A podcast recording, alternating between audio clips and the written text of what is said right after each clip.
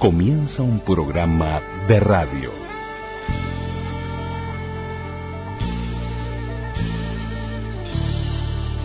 Un programa de radio. Un programa de radio. Radioactividades. Radioactividades.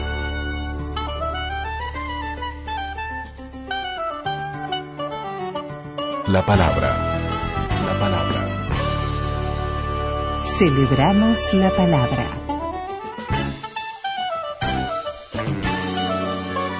Juan Carlitos Mareco, estás en el último bloque de este programa correspondiente al día. ¿Qué te importa? Estación de Londres de la BBC. Estación de Londres de la BBC. Oh, será por eso.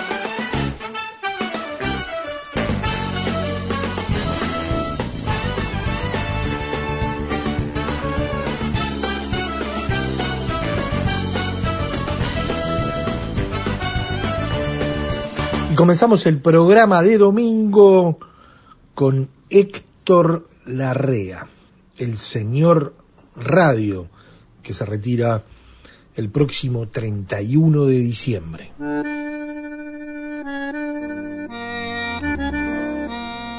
Quiero decirles, después de, una, de un encuentro interesante con mis médicos, con mi psicóloga, con mis familiares más cercanos, con mis amigos más cercanos, resolví ponerle fin a esta carrera de 60 años el 31 de diciembre.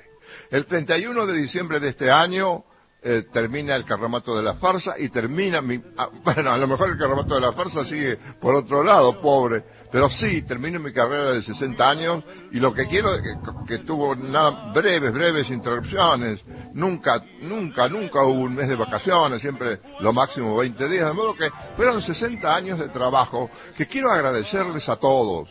Me, me, me costó tomar la decisión, pero ayer le comuniqué oficialmente al, al, gerente artístico de la emisora, el amigo, el entrañable amigo Martín Jiménez, que ya no cuenten conmigo a partir del primero de enero del año que viene. Agradezco los ofrecimientos reiterados de la emisora para continuar. Lo agradezco eternamente, pero ya es hora, con 60 años de trabajo y 82 de edad, de eh, quedarse en casa. Eso quería que lo supieran ustedes. Quiero agradecerles, compañeros míos, quiero agradecerles, oyentes, esta amabilidad que han tenido durante tantos años de hacer mi vida más feliz. Ojalá yo, en pequeña escala, haya hecho para algunos un poquitito, un momento de la vida más feliz.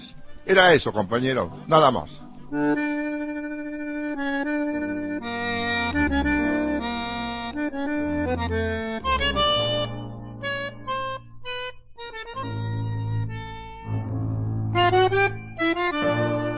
¿Qué tal amigas y amigos de Radio Uruguay?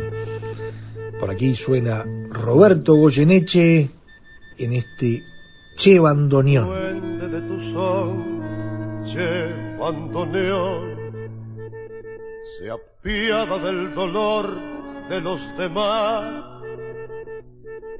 y al estrujar tu fuelle dormidón se arrima al corazón que sufre más esta recita jipimí como niñón dejando sus destinos de percal Y bienvenidos a Radioactividades, como les decíamos. El último programa de este 2020-2020. ¿Qué año, por favor? ¿no? En esto casi hay unanimidad sin el casi.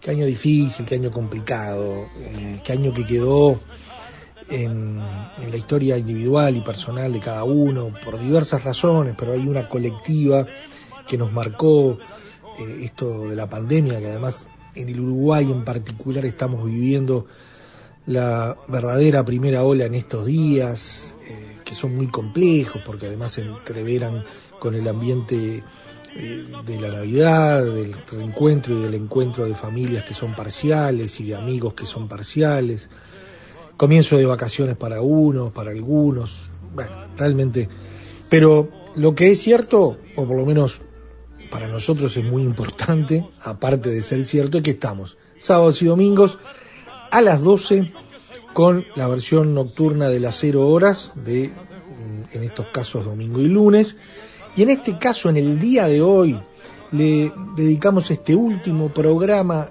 del año de radioactividades en ese continuo homenaje que Radioactividades le hizo a la radio argentina en sus 100 años a don Héctor Larrea, nacido el 30 de agosto de 1938 en Bragado, en la provincia de Buenos Aires, actor, periodista, locutor de radio y de televisión, un tipazo para lo que lo conocen, pero además que puso su sello desde la locución, desde las mañanas de Rapidísimo por el mundo, por Continental, por Rivadavia, eh, un, un, sello del periodismo argentino, eh, en esa cosa de la velocidad, del vértigo, de la información, de, del locutor al lado, eh, un hombre que además con la televisión estuvo más que presente, con varias producciones, algunas de las cuales fueron muy vistas aquí en Uruguay. ¿no? Así que el gusto de tener a don Héctor Larrea en Radioactividades, repasando su historia, su vida, a través de una entrevista preciosa que le hicieron en, Radio Nacional, que vamos a compartir, y bueno, por allí también eh, las, las, su voz, la voz, la voz de, de don Héctor Larrea en radio y en televisión. Esa es la invitación, quedarse con nosotros en los 1050 de Radio Uruguay, de la red de frecuencia modulada del interior, de RNU, y por aquí le enviamos un gran abrazo quienes hacemos radioactividades, Luis Ignacio Moreira Lula y Daniel que obliga a recordar si el alma está en Orsay, llevándome bandoneón, para que nombrarla tanto, no ves que está de olvido el corazón, y esa vuelve noche a noche como un canto en las gotas de tu santo, llevándole Celebramos la palabra. Correo arroba radioactividades.org. Facebook, Radioactividades. Twitter, arroba reactividades. Arroba reactividades.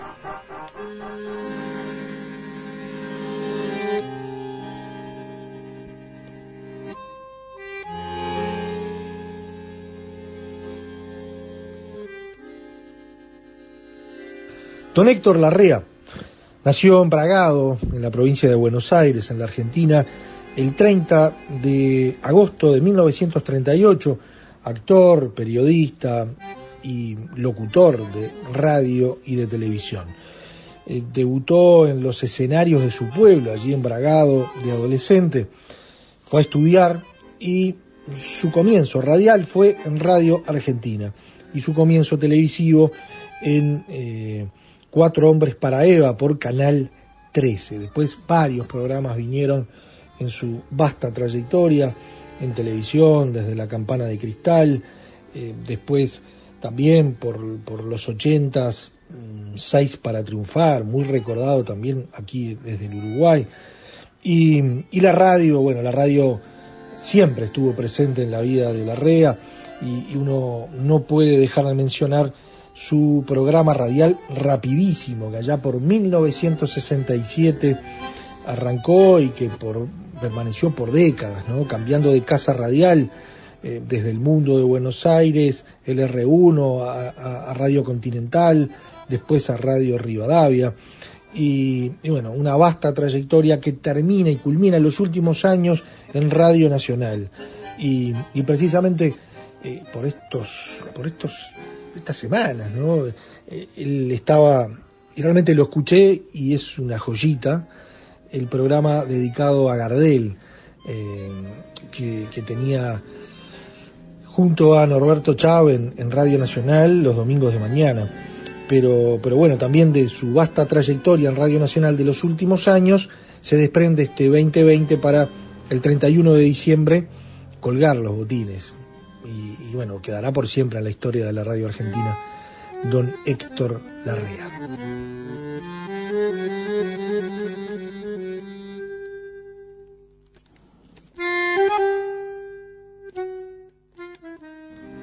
Compartimos entrevista a Larrea en Vidas de Radio, por Ana Herstenson en Radio Nacional. Esto se realizó en el año 2017.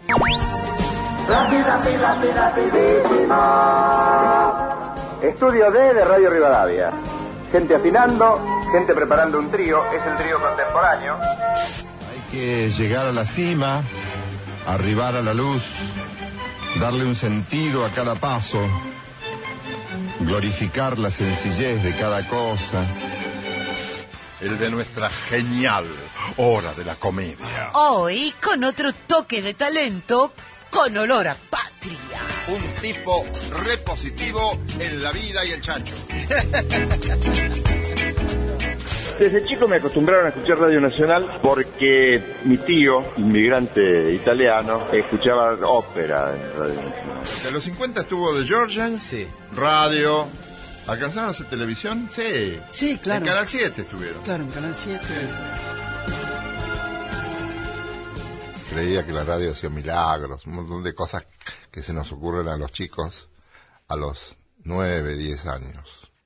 Se dice por ahí que a los 10 años las personas, todas, no antes, pero a los 10 años empezamos a elegir lo que queremos ser. Y algunos no se dan cuenta, otros se dan cuenta. Yo estoy entre los que se daban cuenta. O será que no sabía hacer otra cosa, o que no me consideraba capaz para hacer otra cosa, pero me gustaba mucho la radio y esa, esa manera de, de vincularse con la gente, de, de contar las cosas que a uno le gustan y tratar de que le gusten al otro. Me gustaba apasionadamente porque era un universo, el, el universo más amplio que un chico podía consultar. Había ondas cortas, entonces se escuchaba la radio en idiomas que no entendía, pero me resultaba muy atractivo, porque si vos sintonizabas la onda corta, podías escuchar transmisiones de distintos lugares que transmitían para el exterior, como hace nuestra radio este, de Radio Nacional al exterior, la RAE. Exactamente. Entonces a mí me, me- me gustaba mucho. Lle- Llevaron una radio a mi casa, la compró mi padre a plazos, a cinco pesos por mes ¿Cómo era? usada, una radio rectangular, no es la clásica radio capilla más antigua, ¿no? Porque se hacían cursos, incluso por correspondencia, de armadores de radio. Y en, en Bragado se, se vendían a gente de escasos recursos esas radios armadas, que eran muy buenas, armadas por un radiotécnico, que en muchos casos se había aprendido por correspondencia. Se usaban mucho los cursos por, por correspondencias y muchos de esos cursos eran muy serios. Entonces, tu papá un día vino con esa radio. Vino la radio y parecía que traía una criatura, porque era alargadita, así rectangular. Y todos corrimos, a- había chicos también, de, de amiguitos míos, y chicas, y, y eh, corrimos a, a recibir al, al bebé, al nuevo bebé de la casa, que era un receptor de radio. Y nos hicimos todos muy amigos, pe- pero el, de la radio, pero el más apegado a la radio de, de toda mi barrita de chicos era yo. Siempre, tenía como una, una amistad profunda con la radio. ¿no? De entrada, fue amor a primera vista. Sí, y además un poco, yo siempre fui un poco lobo estepario desde chico, ¿no? No he cambiado demasiado, ¿no? Mis soledades yo las he compartido con, con la radio, con el cine, este, no, no de demasiadas amistades, pocas amistades. Y no, no, la- las multitudes me, me, me, asustan un poco. Siempre fui un, un poco solitario, ¿no? En ese sentido, y, y con la radio me acompañaba. Y mi madre, que era bastante como yo, más sociable que yo, pero era, era muy amiga, no- nos hicimos pata en la soledad cuando muere mi padre. Y eso nos llevó a ser muy, muy, muy amigos hasta que ella murió a los 100 años. A los 100 años. Cumplió 100 años y a los pocos días murió. ¿no? Pero fuimos muy amigos. Qué lindo, ¿no? Sí, ella, ella cuando, cuando murió mi padre no, no quedamos bien económicamente y tuvimos que luchar mucho. Ella era, era costurera y entonces eh, había un taller que le daba costuras para terminar. Yo aprendí a sulfilar, aprendí a pegar botones, aprendí a planchar guardapolvos. Este, le, le ayudaba.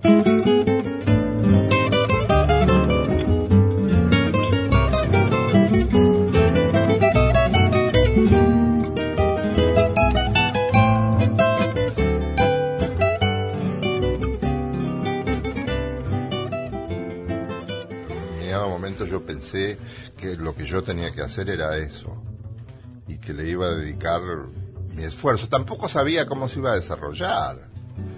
Tampoco sabía cómo iba a ser hasta que le escribí a Carrizo y, y Antonio, qué, qué fenómeno, ¿no?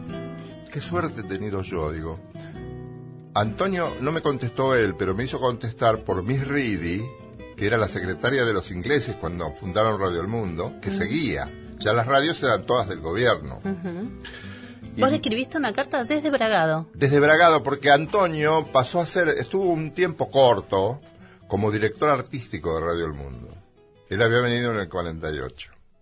En el 50 y pico, ya sabiendo quién era Antonio, este, di- dijeron, este va a ser un buen director artístico. Y lo fue, sin ninguna duda. En ese momento yo me entero que era un personaje en la radio, aparte de lo que yo escuchaba de él, que siempre llamó la atención a Antonio, siempre fue muy personal. Y yo le preguntaba qué era necesario, qué había que hacer para ser locutor. Y él me, hizo contestar por mis redes, hay que tener una base cultural. Eso me llevó a una exploración enorme de qué era una base cultural en un chico que tiene apenas primero o segundo año de escuela secundaria en ese momento. Dice, hacer el, eh, eh, cursar el ISER, Instituto Superior de Enseñanza Radiofónica, y tener una buena voz y decir bien y educar la voz y no me acuerdo cuántas cosas más. Entonces ahí pactamos con mi madre que yo iba a terminar el colegio porque no tenía pensado terminar el colegio. Yo me iba a ir a trabajar porque la situación económica era delicada como lo es en tantos hogares. No es para nada heroico eso. Eso lo hace mucha gente y de, manera mucho, mucho más sacrificada de la que me tocó a mí. Entonces me dice, mamá, bueno, aunque tengamos que trabajar día y noche, vos vas a, vas a terminar la escuela secundaria. Esa era mi madre, esa era mi madre. Genial. Y terminé la escuela secundaria y después y seguía. La idea no desaparecía, no desaparecía, no desaparecía. Era la radio, la radio o la radio. Pero no sabía qué iba a hacer.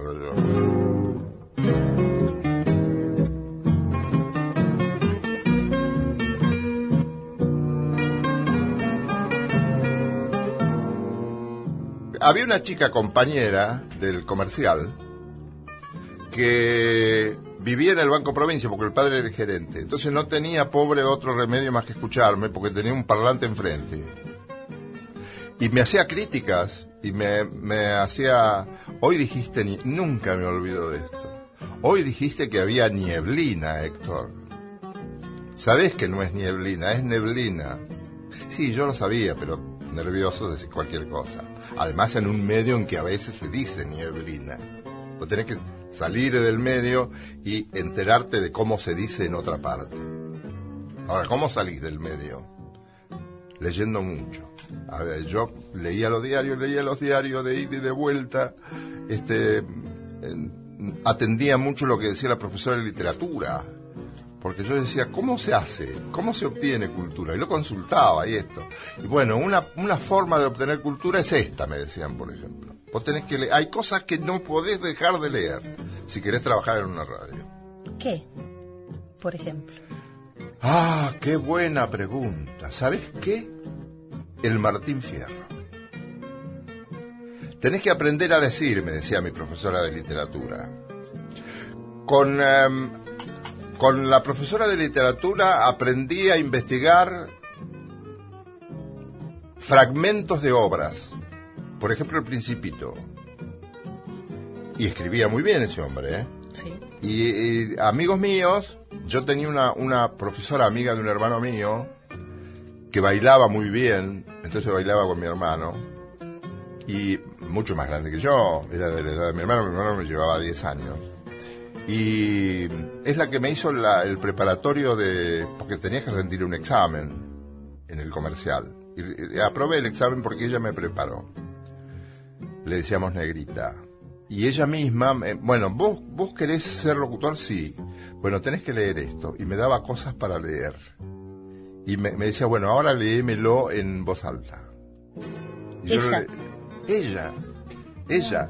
Antes, cuando yo era chico, mi padre un día aparece con un diario, en el año 45, yo tenía 7. De eso, son los primeros recuerdos que tengo. Aparece con un diario nuevo. Primer número. Tenía letras coloradas. Digo, ¿qué es esto? Es un nuevo diario, se llama Clarín. Claro. Y él llevaba todos los días Clarín y me hacía leer los títulos. En voz alta. En voz alta. Sí, sí. Y después leía del tex- de los textos del diario. Él leía una parte y yo tenía que seguir.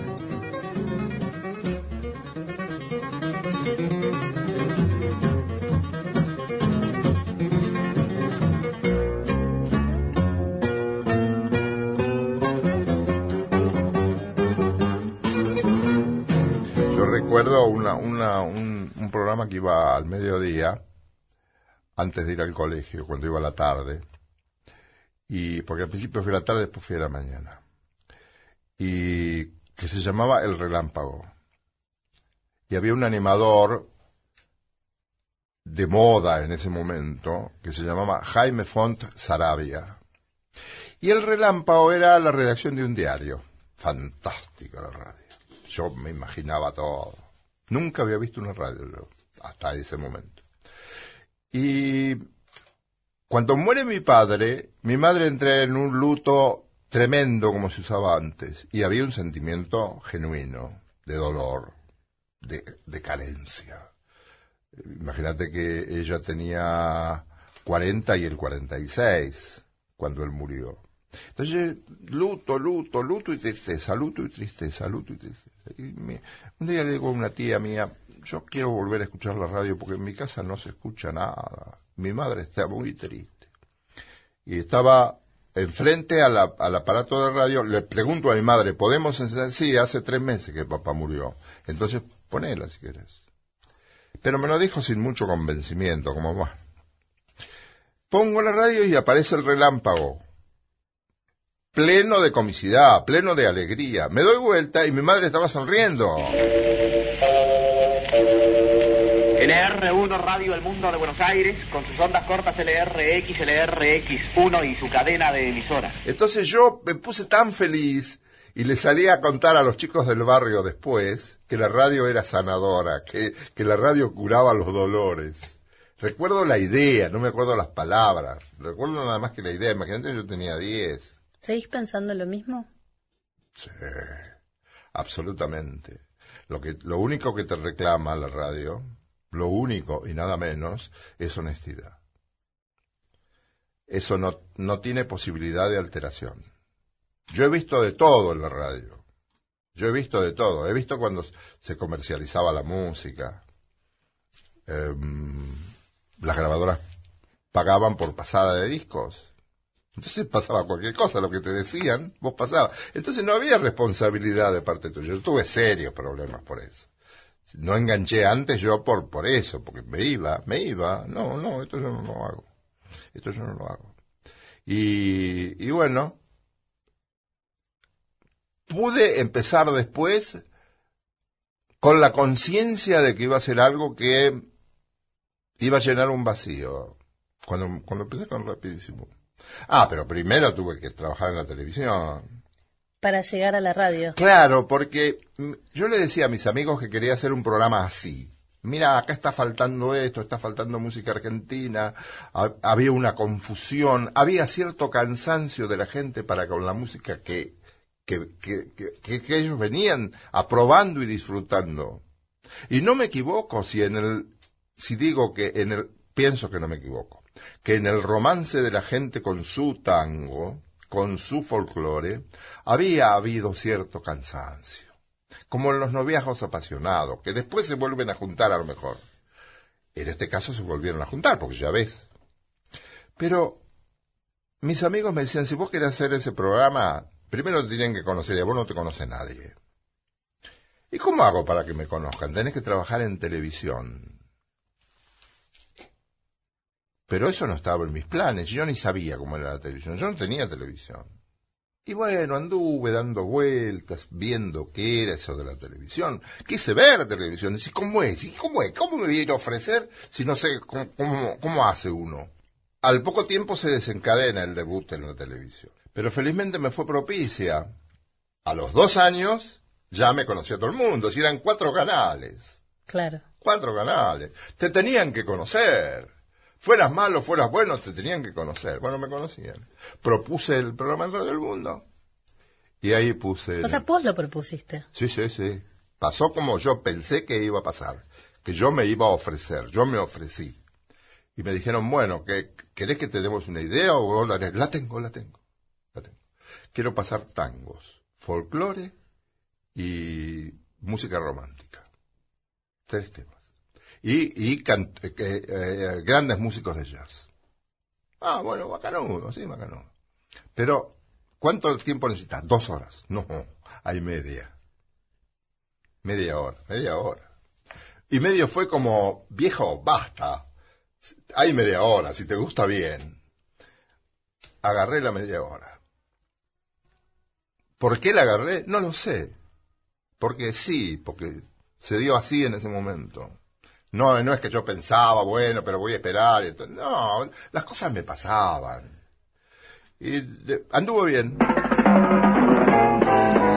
El alma de Rappi es un bandoneón y un boliche tiene en su corazón. En la radio Rappi tiene su pasión. Rappi, Rappi, Rappi, rapidísimo. Estudio D de Radio Rivadavia. Gente afinando, gente preparando un trío, es el trío contemporáneo. Y al lado mío un hombre, no sé si asustado, porque jamás cantó a la mañana. Y lo llamaste rapidísimo porque iba rapidísimo eso. Claro, porque entonces le tenemos que poner rapidísimo. Dice, rapidísimo, qué lindo título. Dice Malfitani, que era el gerente artístico de Radio del Mundo. Al mes me dieron media hora más. Y si soy una cosa milagrosa. El programa mide. 0,001, pero mide. Nada medía en las radios oficiales. Estaba Cacho en Radio Rivadavia que te, te pasaba con tanques por arriba y te pasó toda la vida con tanques por arriba, Cacho. Claro. Era Cacho. Pero, pero por lo menos midió. Y al medir, este, me dijeron, bueno, ¿querés hacer dos horas? Sí. Y bueno, ahí empezó. ¿Quiénes, eran, ¿quiénes eh, formaron parte del primer rapidísimo, te acordás? El primer rapidísimo estaba Garay Cochea, estaba gran humorista, estaba Ferreira Basso y había otra gente que no, en este momento no me acuerdo. Pero había micros fijos, que eso se sostuvo durante toda la trayectoria de Rapidísimo e inclusive en, en Radio Nacional.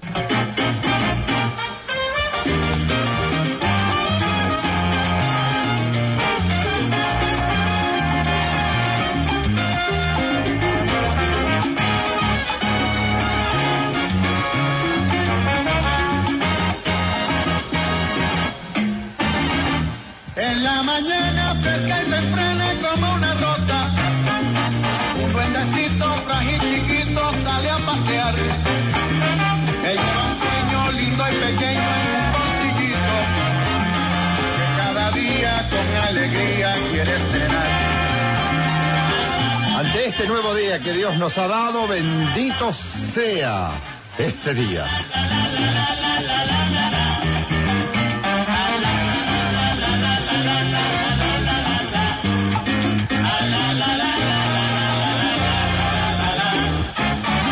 Los transistores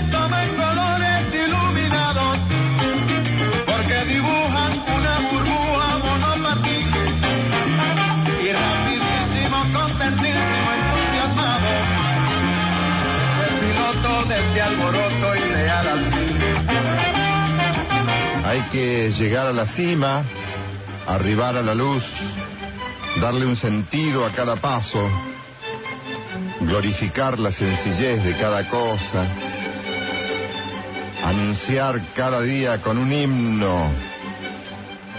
Hay que subir por esa calle ancha, dejar atrás el horror y los fracasos, y cuando entremos cantando por la cumbre, estirar las manos hacia abajo para ayudar a los que quedaron rezagados. ¿Qué otro sentido podría tener la vida?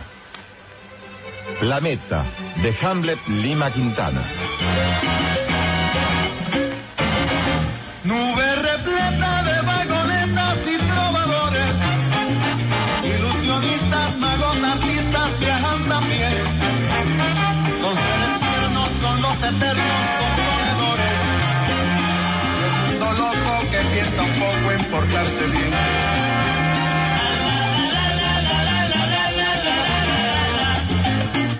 Hemos elegido libremente caminar el planeta y nos ha sido concedido, hagámoslo para celebrar la vida.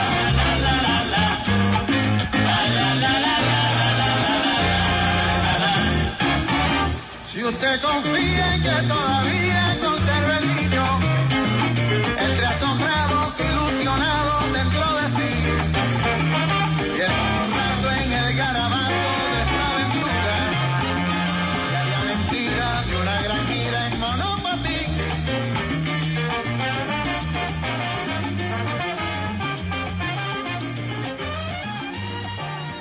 Correo arroba radioactividades.org. Y seguimos repasando la vida, la historia de don Héctor Larrea. En este caso seguimos escuchando entrevista en Vidas de Radio por Ana Herchenson en Radio Nacional de Buenos Aires, año 2017.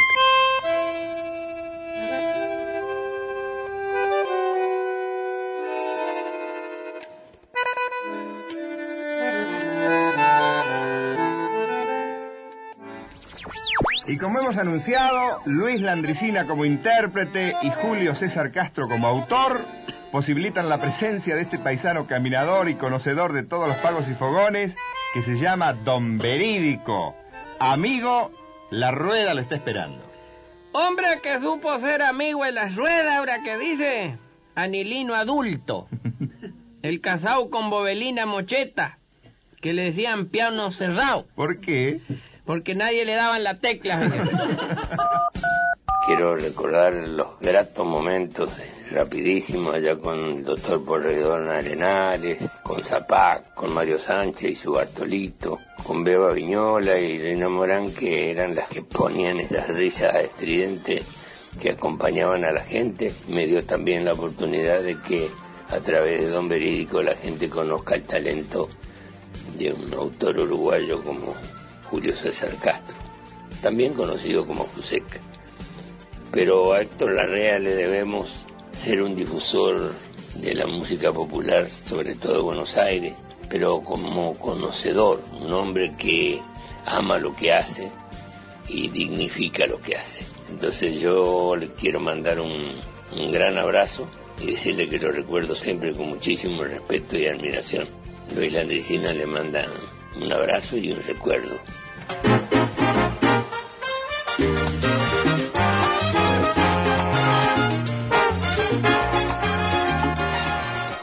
Berretines locos de muchacho rana.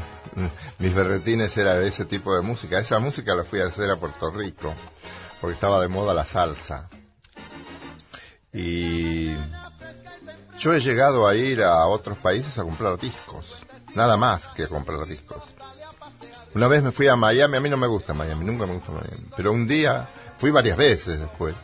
Fui porque me decía que se conseguía música que no había en otra parte, música de distintos lugares de Latinoamérica, por ejemplo, música puertorriqueña se conseguía en Miami.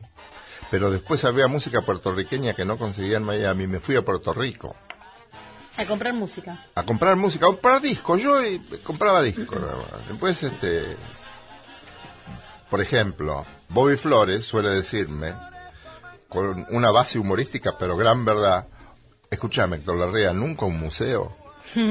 Vos siempre disquerías y lugares donde actúan músicos. Este, sí, algún museo hubo, sí. Pero es tu letra, ¿es verdad que la, la letra de, de esa canción en- Sí. es tuya? Sí, se la compuse en el auto. Sí, porque antes de ir a hacerla en Puerto Rico la hice acá, con un coro profesional de varones y mujeres, tipo candombe era, y el sexteto mayor.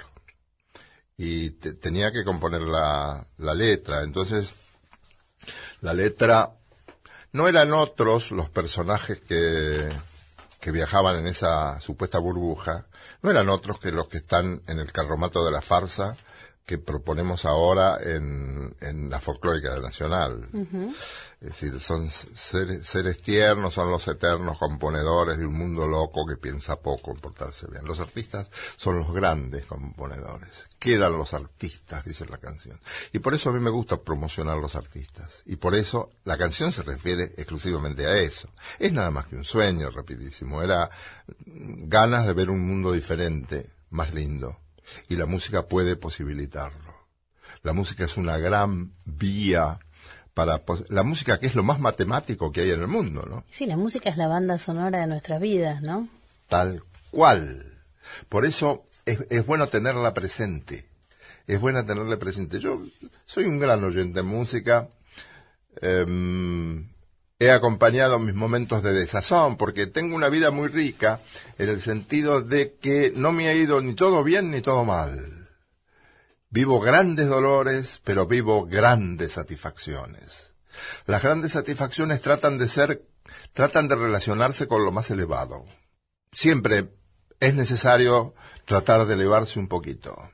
Tomando la, poéticamente la expresión de Borges, es cuestión de no arrastrar nunca al ángel. Y haga uno lo que haga, es necesario hacerlo con honradez según lo que uno sabe y entiende por honradez. Uno puede equivocarse también y meter la pata en la vida. Como siempre. Pero es necesario tratar de que no.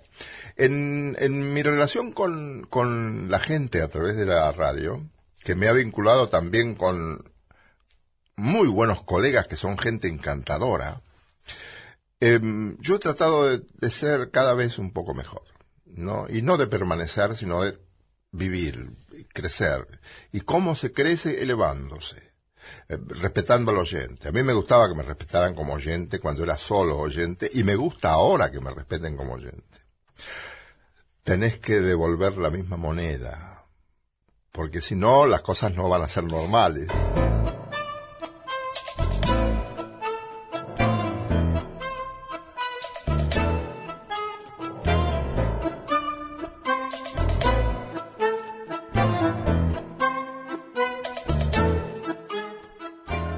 Todavía queda un tiempo de la radio como es. Después no sé qué pasará con los soportes, pero por ahora a mí me gusta la radio que estamos haciendo. Yo, yo es- cuando digo estamos haciendo es mi grupo y yo, ¿no?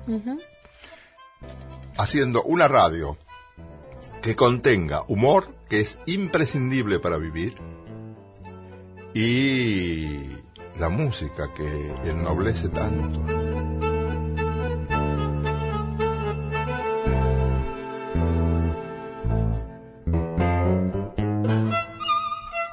Yo tuve la suerte de que apareciera un día Carlos Infante, eh. Carlitos Infante, un entrañable amigo, que era gerente artístico de Radio Rivadavia, y me dice, yo había empezado ya a la mañana, yo porque yo hice dos años en Mundo a la mañana, dos años en Continental a la mañana. Ahí decidimos cambiar y elegimos una proposición de Radio Rivadavia a la tarde. Entonces me dice mi socio, ¿cómo vas a ir a la tarde? Después que has estado a la mañana y hay que estar en la radio a la mañana. Le digo, es Radio Rivadavia.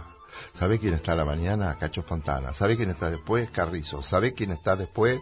Nadie vamos a estar nosotros. ¿Sabe quién está después? Muñoz. Yo quiero estar ahí. Felizmente no me equivocaba. Cuando Carrizo se enteró de que yo iba a ir a Radio Rivadavia, nos encontramos en Maschwitz y él me dijo, no te vas más. Te vas a quedar, media vida te vas a quedar en, en Radio Rivadavia. Y fue así. Tenía razón. Tenía razón. Entonces se va Fontana en el año 74, fines del 73, ya 74 no estaban, nos, ah, eh, ah, nos llaman a nosotros. Yo dije, ¿qué? Después de Fontana, ni loco, ni loco, yo sigo a la tarde. Pero mirá que vamos a poner un programa, si ese programa anda bien, olvídate de ir a la mañana. ¿eh? Sí, sí, sí, está bien. Yo no soy suicida. Yo seré audaz en algunas cosas, pero suicida no. Bueno, Macanudo, seguimos así. No me alegra, pero no le funcionó el programa que pusieron. Entonces fuimos nosotros a la mañana.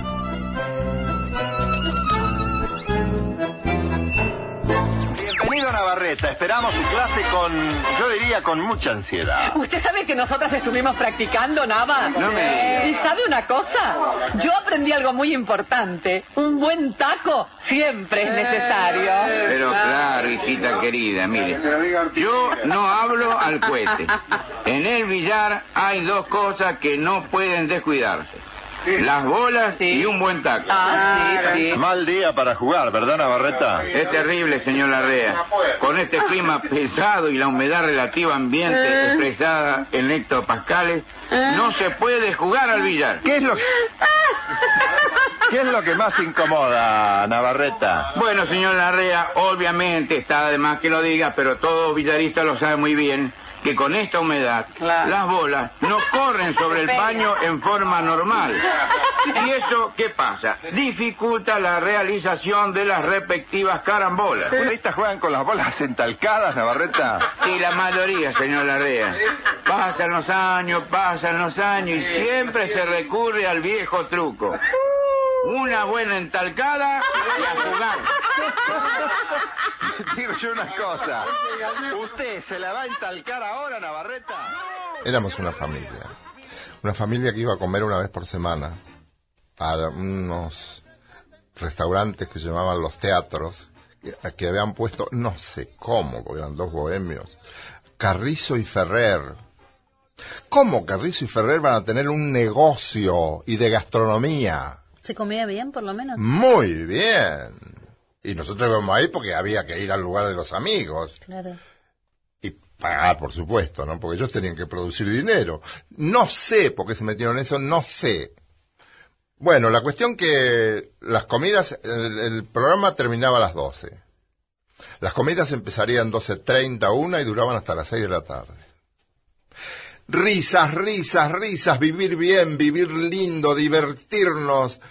No se hablaba mal de nadie, nunca, jamás, porque hasta esa fortuna hemos tenido, que no nos ha salpicado esa cosa de, de, la crítica, que es nefasta la crítica. Es, es lindo vivir en, en pro, sin que sea una alusión política. Digo, es li- Para adelante. es lindo, Positivo. eh, Está bien positivo, para adelante.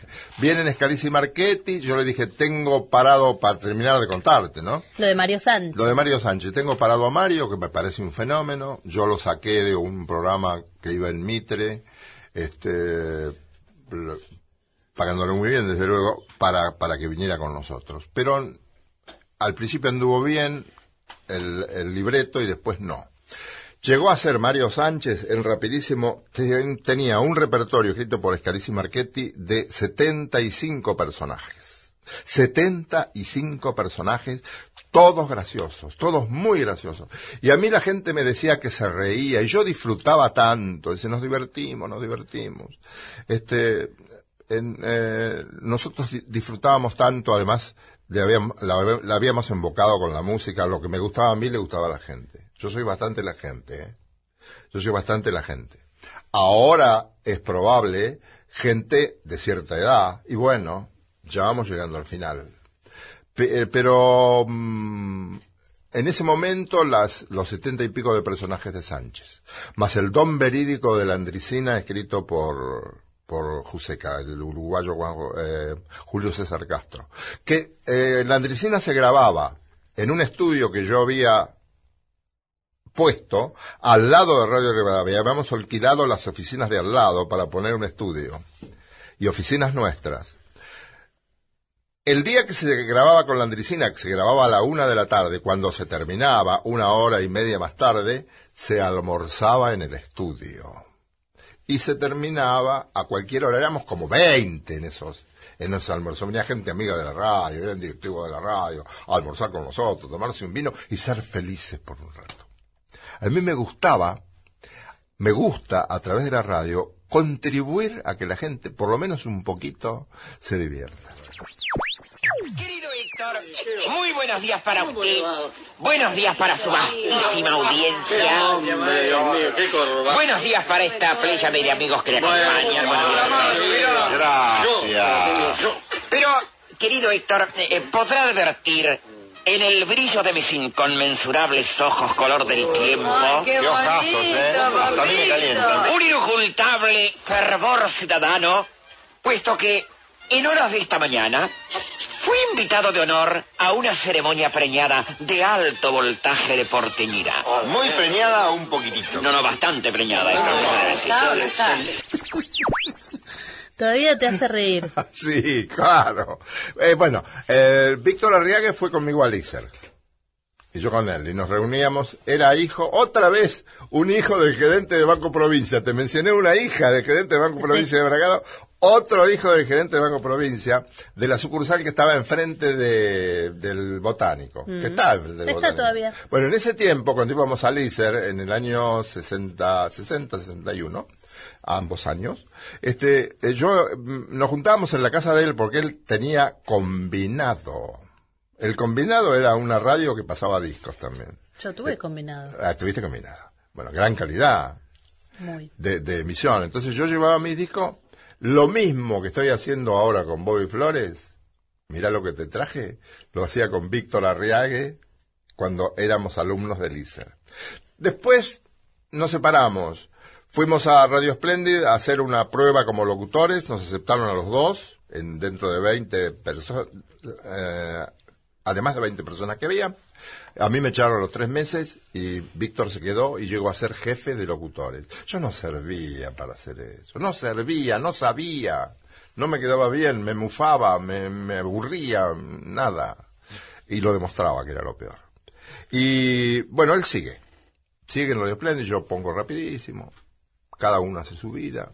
Y viene Escalisi Marquete y dice, vos, vos lo conocés a Arriague, ¿no? Sí. Bueno, con nosotros hace un profesor Chantaroli, que nos gustaría, a ver, escucharlo a ver si te gusta. Viene y digo, sí, genial, pero no se puede llamar Chantaroli. Hagámoslo un, un viejo paquete. Y vamos caminando, llegamos a la esquina, a tomar café. Cuando iba el panorama íbamos a las ocho, a las ocho de la mañana a tomar un café. Veo Arenales y Puyredón. Le digo, mira, sonaría lindo no Arenales Puyredón, Puyredón Arenales. Y nunca tuvo nombre, solo tuvo dos apellidos. Y surgió eso que fue un éxito arrollador, estuvo con nosotros nueve años, mucho. Sánchez tuvo diez años, Landricina estuvo siete años. Este, las locutoras estuvieron permanentemente conmigo. Sí, son, fueron tus ángeles, Sí, sí, digamos. sí, sí, Dios mío. Y las dos muy pum para arriba todo el tiempo. permanentemente pum para arriba. Se han divertido mucho. Este, la- los problemas que todos tenemos en la vida allí no estaban. Durante esas cinco horas de programa no había no había amarguras, no había este, descalificaciones, no- porque ahí nos ayudábamos entre todos, además. Era un equipo, era un equipo.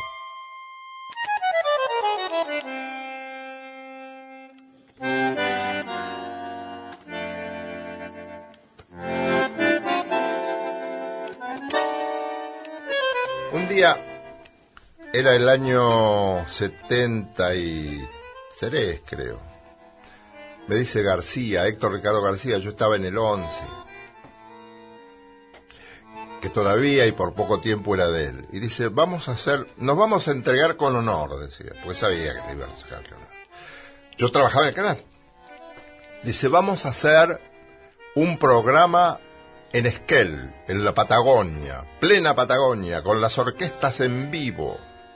Consigue que le pongan un avión para transportar a la gente y un avión ese grande que le llaman la chancha, ¿cómo se llama? Sí, la chancha. El Hércules, Sí. para llevar pianos, instrumentos y todo. Había como cinco o seis orquestas, cantores, to- todo, tango, después se llamaba Tango Club el programa. Bueno, este, voy al, bajamos en el aeropuerto y me, me llevaban los muchachos, unos muchachos de la radio, iban escuchando Radio Nacional. Y de pronto sale un locutor que decía, más o menos, no recuerdo, dice, al señor José González, que cuando vaya a ver a la mujer al hospital el sábado, lleve el remedio tal. Y al rato dice, el fulano de tal dice, le dice a la hermana que por favor traigan el documento firmado porque hay que hacer una... ¿Qué estaba haciendo la radio? Estaba cumpliendo una función que ningún, ningún otro elemento, ningún otro soporte podía cumplir. Estaba haciendo una labor humanitaria, social y artística, por supuesto, en su momento. Pero ahí yo ahí descubrí una cosa nueva. Nunca había escuchado eso en Radio Nacional. Yo siempre amé Radio Nacional y estuve muchas veces a punto de trabajar acá, pero no podía porque tenía un contrato muy riguroso con Radio Rivadavia. Yo aprendí mucho más de la radio en general y, en particular de Radio Nacional en esa visita al sur. Después no dejaba de escuchar. Grabé, inclusive tuve grabaciones, las pasé acá en Radio Rivadavia, porque era francamente una cosa impresionante el servicio que estaban prestando. De modo que, mi estimada, la función de la radio no se puede definir rápida ni ligeramente. La función de la radio es tan profunda como tiene que hacer nuestra honestidad, como tiene que ser nuestra honestidad al hacerla. Así de profunda, así de verdadera, así de, real. La radio es uno de los inventos más reales que ha logrado el hombre. Porque llega a cualquier lugar, hasta el lugar más humilde, ni siquiera necesitas una gran inversión para tener una radio a pilas. Mucha gente que ha estado internada me contaba, uno, a un hombre lo habían operado de la vista, en un hospital público, y parecía que perdía la vista. Dice, el único consuelo que yo tenía era con una radio gangosa puesta acá, escuchar los tangos de rapidísimo. Porque si no hubiera entrado en la desesperación. Después no, recuperó la voz. No, ojo, no quiero decir que los tangos recuperaron la voz. El tipo, la, la vista. El tipo se recuperó porque se tenía que recuperar. Era decisión del, del planeta y de la suprema energía que él se tenía que recuperar. Pero, qué grande acompañar a la gente en momentos difíciles. Porque tener que distraerte es necesario. Vos no podés vivir en tensión. Traiga el remedio el sábado que, cuando vaya al hospital. Escúchame, eso es servir a la gente. Y esa es la radio.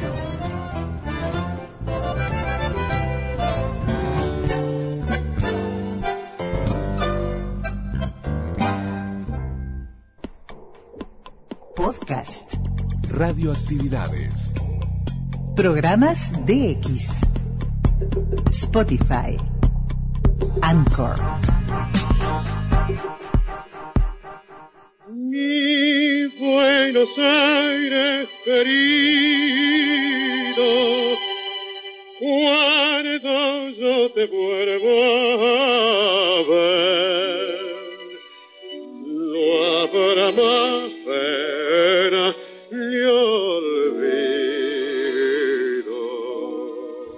Y nos vamos con Carlos Gardel, con Mi Buenos Aires querido. Y bueno, y este Larrea que también, tanguero como el que más, en, en este 2020 tuve la posibilidad de escucharlo en, las mañanas del domingo, ayer por las ocho y media, nueve, junto a Norberto Chávez en, en Radio Nacional, eh, haciendo este programa sobre Carlos Gardel. Realmente fue un gusto para nosotros compartir este último programa de radioactividades, dedicárselo a los 100 años de la radio argentina, dedicárselo a don Héctor Larrea. Y, bueno, en este último programa, cuando se viene este 2021, dejamos este 2020 tan complejo, tan complicado, tan particular que nos marcó y que bueno, nos sigue marcando con mucha incertidumbre en esto de cuidarnos, de cuidarte y cuidarnos. Eh, realmente el, el mensaje es el gracias, pero grandote, a todos los que confiaron en radioactividades, a los que están allí eh, semana a semana, los que aparecieron como, como amigos en, nuestras redes sociales y se integraron al programa, los que a partir del programa llegaron a las redes y, y se transformaron allí en, en activos participantes de estas radioactividades. No queremos nombrar a nadie, realmente no queremos ser injustos. Son varios, pero varios los oyentes que, que de todo el país se han comunicado con nosotros y bueno, sabemos que están allí, que están pendientes de estas radioactividades que continúan en el próximo 2021 con toda la fuerza, con todos los bríos, con todas las ganas, como aquel 12 al 13 de febrero de 1989, como aquel día que estábamos y que arrancamos en radio en CX26, la radio de todos, en los 1050 seguimos hoy a, más de 32 años, yo ya perdí la cuenta, Lula, seguimos aquí.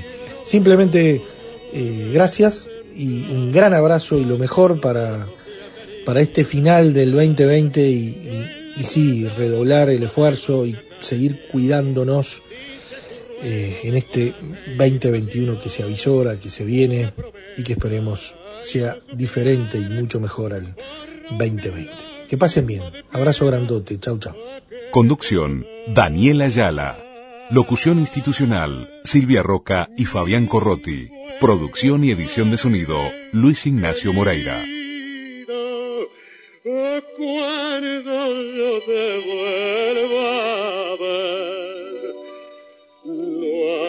Cuando